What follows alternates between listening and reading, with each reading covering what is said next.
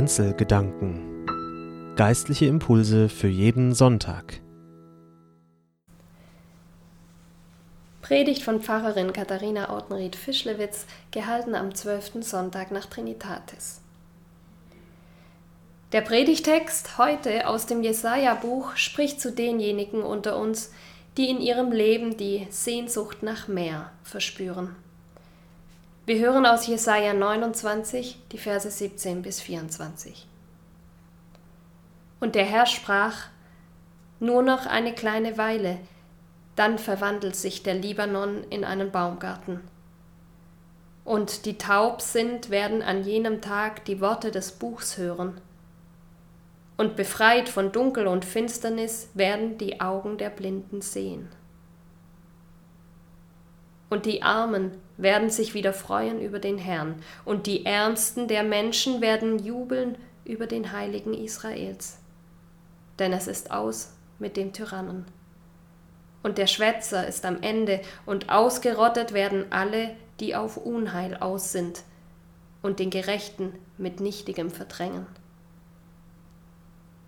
Darum, so spricht der Herr, nun wird mein Volk nicht mehr zu Schanden werden denn wenn es seine Kinder in seiner Mitte sieht, wird man meinen Namen heilig halten. Und die irren Geistes sind, werden erkennen, was Erkenntnis ist, und die Nörgler werden lernen, was Einsicht ist.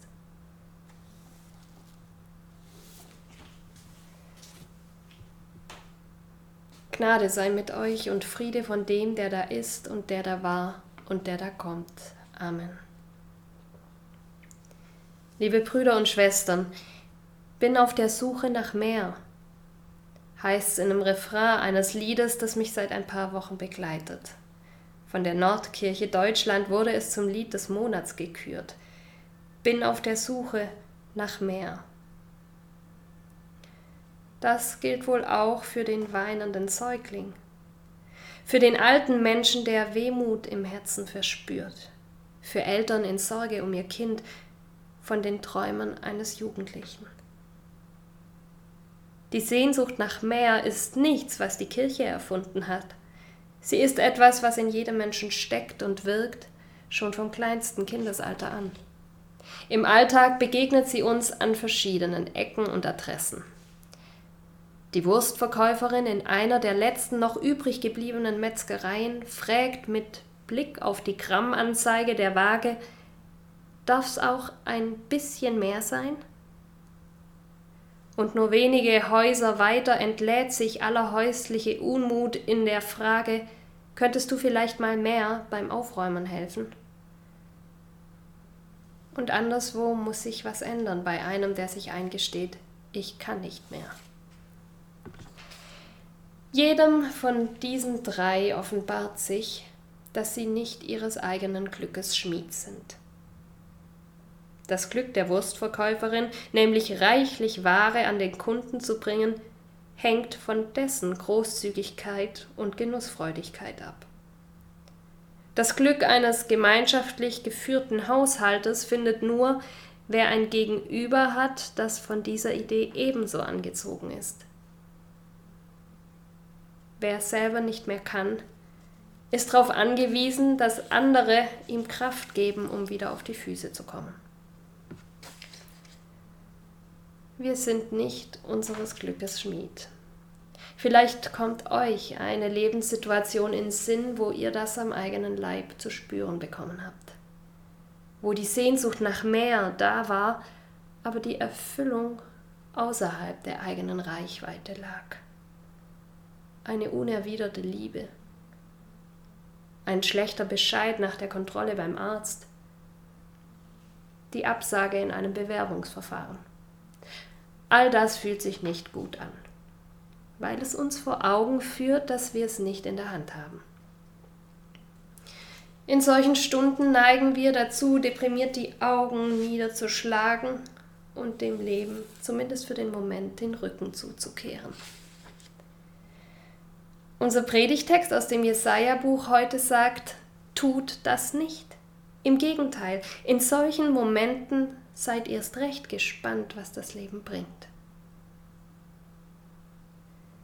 Jesaja ist der Bote Gottes, der vermittelt hat, wenn der Horizont deiner Möglichkeiten ausgeschöpft ist, dann vergiss nicht, dass du mit deinem Leben hineingestellt bist in den unendlich weiten Horizont von Gottes Möglichkeiten. Diesen weiten Horizont von Gottes Möglichkeiten hatte Jesaja damals im Blick, als er zum Volk Gottes sprach. Das stand völlig unter Schock. Die mächtigen Assyrer hatten das Land erobert und gedemütigt. Könnten sie nicht einmal ein bisschen mehr Glück haben? Und inmitten dieser Not der Ausblick Jesajas. Was hat er damals gesehen? Die Natur erholt sich und erwächst zu neuem Leben. Das abgeholzte Libanongebiet wird wieder aufgeforstet und zu fruchtbarem Wald. Wer taub war für Gottes Gebot und Weisung, beginnt sie plötzlich zu hören. Nach lang anhaltendem Trübsinn finden Menschen zu befreienden Einsichten. Die Ärmsten der Armen empfinden Dankbarkeit und preisen Gott, der ihnen eben dieses Leben gab. Tyranneien enden und es geht wieder recht und gerecht zu. Herr, mit solchen Aussichten auch für uns heute, zweieinhalbtausend Jahre später im Kleinbasel. Wie kriegt man die? Wie kriegt man diese guten Aussichten, wenn man im Klein-Klein des Alltags von Essen und Trinken, Schule, Arbeit und Familie gefangen ist? Und der Blick nicht weiter als bis in die Agenda für den morgigen Tag reicht. Jesaja sagt: Seht auf eure Kinder. Die Kinder, liebe Brüder und Schwestern, sind ein wunderbares Beispiel für Gottes weiten Horizont an Möglichkeiten. Denn bei keinem einzigen Kind hätten wir uns träumen lassen, wie es genau aussieht und wer es ist aber Gott wusste es und ließ es zur Welt kommen. Gott ließ auch das eine Kind damals in Bethlehem zur Welt kommen. Jesus, den wir als den Christus bekennen, als den, dem gegeben ist alle Macht im Himmel und auf Erden.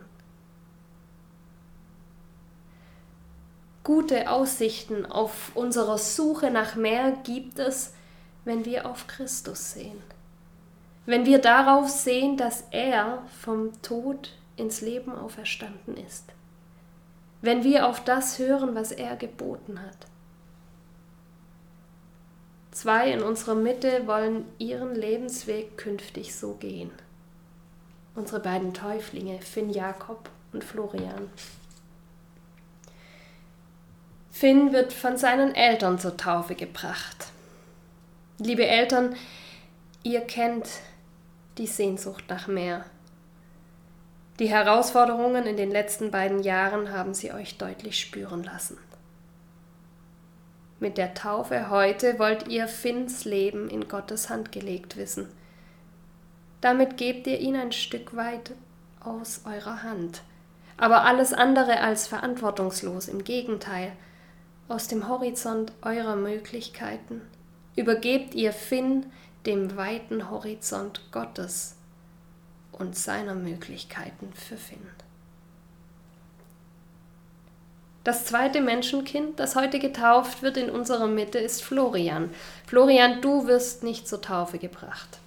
Das wäre bei einem so großen Kerl wie dir auch ein schwieriges Unterfangen, sondern du bringst dich selber zur Taufe. Auch du kennst die Sehnsucht nach mehr im Leben. Du hast ja schon viel erlebt und außerdem Pläne für die Zukunft. Mit deiner Taufe gibst du ein Statement ab, nämlich zu meinem Leben gehört mehr als das, was im Familienbuch und Zeugnis steht. Zu meinem Leben gehört, dass Gott mein himmlischer Vater ist. Für dich, Florian, und für Finn bricht heute mit der Taufe etwas Neues an. In der Art und Weise, wie man früher getauft hat, heute tut man das den Täuflingen nicht mehr an, in diesem alten Taufritual mit viel Wasser, früher wurde das jeweils schön sichtbar, dass mit der Taufe etwas Neues anbricht. Der Täufling wurde dann nämlich ganz und gar untergetaucht und dann erst wieder aus dem Wasser gehoben. Aus dem alten Leben in ein neues, aus dem Tod ins Leben, aus gottlosen und gnadenlosen Verhältnissen in die Liebe Gottes. Das ist wie ein neues Leben geschenkt bekommen, wie auferstehen. Das ist wie neu geboren werden. Liebe Brüder und Schwestern, zwei Menschenkinder in unserer Mitte, die uns dazu anstiften, an der Sehnsucht nach mehr festzuhalten. Denn die Sehnsucht nach mehr ist eine gute Kraft. Sie ist ein Antrieb, das eigene Leben zu meistern, zu verbessern, von Schlechtem abzulassen, nach dem Passenden zu suchen und das Richtige zu wählen. Der christliche Glaube sieht in der Suche nach mehr die Gelegenheit, Gott zu finden und mit ihm die Aussicht auf ein Leben voller ungeahnter Möglichkeiten. Gute Aussichten für Florian und Finn. Gute Aussichten auch für die Wurstverkäuferin, für den Haussegen, der schief hängt, für die Gefrusteten und die Sehnsüchtigen, für uns alle. Das Lied des Monats, ihr wisst schon, das, das ich eingangs zitiert habe, das geht so weiter. Bin auf der Suche nach mehr und genau dort finde ich dich, Gott. Man kann es auch in die Worte des alten Kirchenlehrers Augustin fassen. Unruhig ist mein Herz, bis es ruht in dir. Und der Friede Gottes, der höher ist als alle Vernunft, bewahre unsere Herzen und Sinne in Christus Jesus, unserem Herrn. Amen.